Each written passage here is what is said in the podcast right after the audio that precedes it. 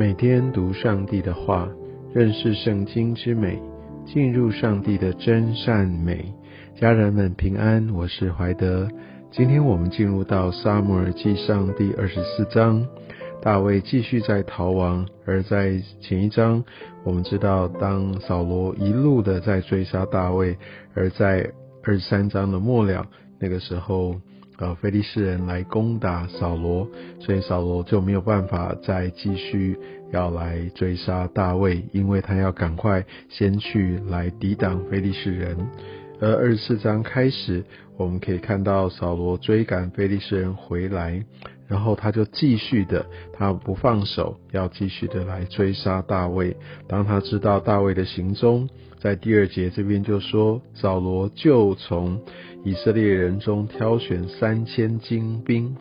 这些都是呃骁勇善战的军队，而且人数众多，因为他们知道呃扫罗他不敢轻突大卫的实力，因为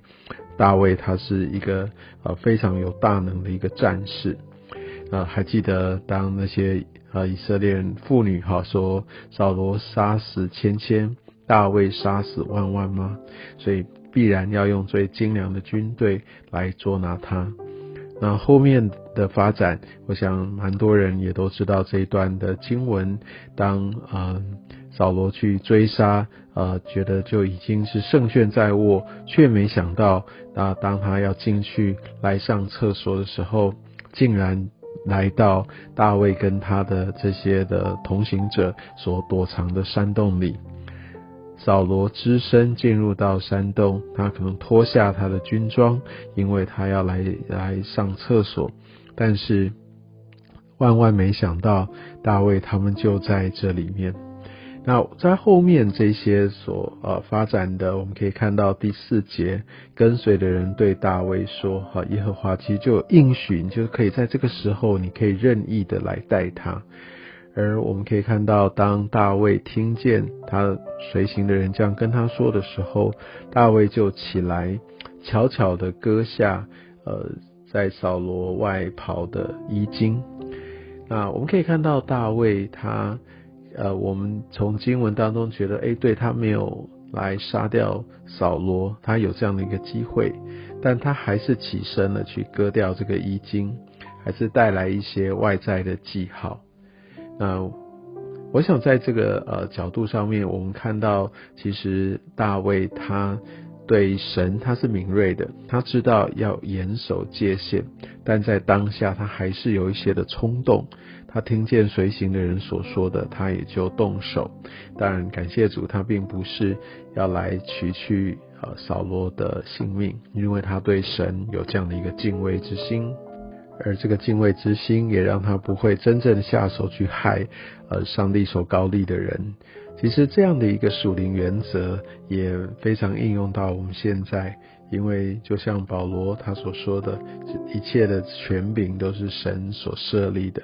所以我们敬重我们的主管，我们在属灵上面或者属事上面的领袖，也是因为敬畏神的缘故。因为他之所以在我的上面，在这个时间点，也是神他允许神掌权，我敬重他，我顺服，这是因为我顺服我敬畏上帝的缘故。而在第四节这段经文，我们可以看到一个很值得我们提醒的地方，就是有些时候我们很容易的就把呃这个外面的环境的变化，觉得好像这是上帝要来应许他所要成就的呃这样的一个一个印证啊，或者就是诶上帝把他们交在我手中，所以我就可以按照我的心意来任意的带他了，感觉上好像神就开路了，但我们。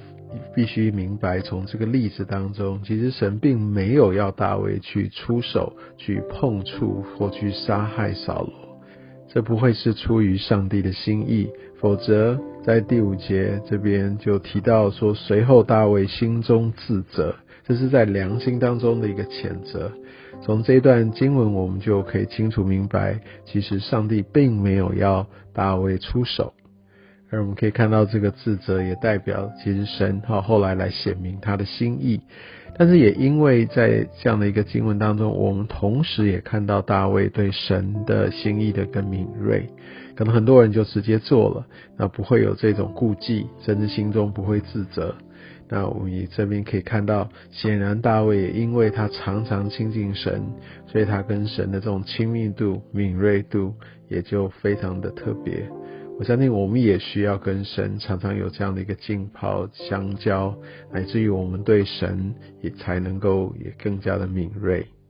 而在第六、第七节，我们发现，呃，在这个。大卫他不仅是自己，他以身作则，他还对这些跟随他的人来把这些的道理，来把这些他的指令说得很清楚。而且第七节，大卫用这话拦住跟随他的人，所以代表跟随他的人是有这样的一个冲动，也想要自己就动手来杀害扫罗，因为毕竟他们真的被追杀的很苦。但我想这两节经文也让我们看见，若身为领袖啊，有些时候我们会说啊，我又没有命令我手下来去做这些事。我知道有的时候领袖的不作为，其实也是呃需要我们必须很明白，其实领袖要负相对的责任，因为他们都是在领袖的麾下。领袖很多时候他必须担当这样的一些的责任义务，甚至他需要来承担，所以我们不能说呃我是无辜的。很多时候我们必须，因为我们要成为忠心尽责的人，所以领袖也需要在这细节上也也需要知道。呃，明白他属下可能会有这样的一个心智，要先发制人，要先把这件事情先谈清楚。我想这就是领袖的担当，以及他们所肩负的使命。而在呃后面十一、十二节看到呃扫罗跟大卫的这样的一个对话，而其实十二节哦，大卫对扫罗说：“愿耶和华在你我中间判断是非，在你身上为我。”呃，来伸冤哈，所以我想这个其实是一个非常重的话，意思就是说，你好，这是不公义的事，而是呃公义的上帝，好，他要来亲自来判断，他要亲自来审判，所以我出手大概只是这样，但如果公义的神，你若真的是还不知悔改，当他出手的时候，你的下场会非常的悲惨。其实他背后有这样的一个含义哦。所以大卫虽然觉得被追杀的很苦，但他知道，如果神他的心意是要来动手，神自己会伸冤，不用来他自己用自己的这些的血气来对抗，因为神他更有能力，他对上帝有无比的信心。然后我们可以看到，在十六节，当大卫向扫罗说完这些话，扫罗他就痛哭哦，他放声大哭。那我们可以看到扫罗，对我们可以说他是性情中人，但也这边也充分看见扫罗，你看他每次都是这样的，很冲动，然后他后悔，然后但是他又没有真正的改过，所以扫罗他非常非常的有情感。但是这个情感并没有让他归向神，情感并没有让他跟随神。有些时候我们爱主的时候，有些时候我们有一些热切的感动时，对我们觉得好像全心全意，我愿意献上一切。但是当感觉过去了，淡了，很多时候我们又回到原本的生活里。其实这个感觉没有办法持续让我们与神同行。的感觉可能会非常的虚假，我们唯有来到上帝的面前，来真实的来认识他，抓住他的心意，按着他的心意而行，我们才有办法跟神建立一个深厚的关系。所以，我们绝对不能依靠我们的感觉来爱神、跟随神。而在最后二十一节，我们却看到扫罗完全没有悔意，他所在意的还是他自己跟他的后裔。就好像在呃我们之前所读到的，当撒母耳指出扫罗他的错误的时候，扫罗并没有真正的认罪，他反而还是不断的哀求撒母耳不要离开他，要求撒母耳在众长老面前来抬举他。从头到尾他都没有敬畏神，他只想到的只是自己自己的权威。所以难怪扫罗他真的是啊继续继续走向他被神来审判、来刑罚的道路。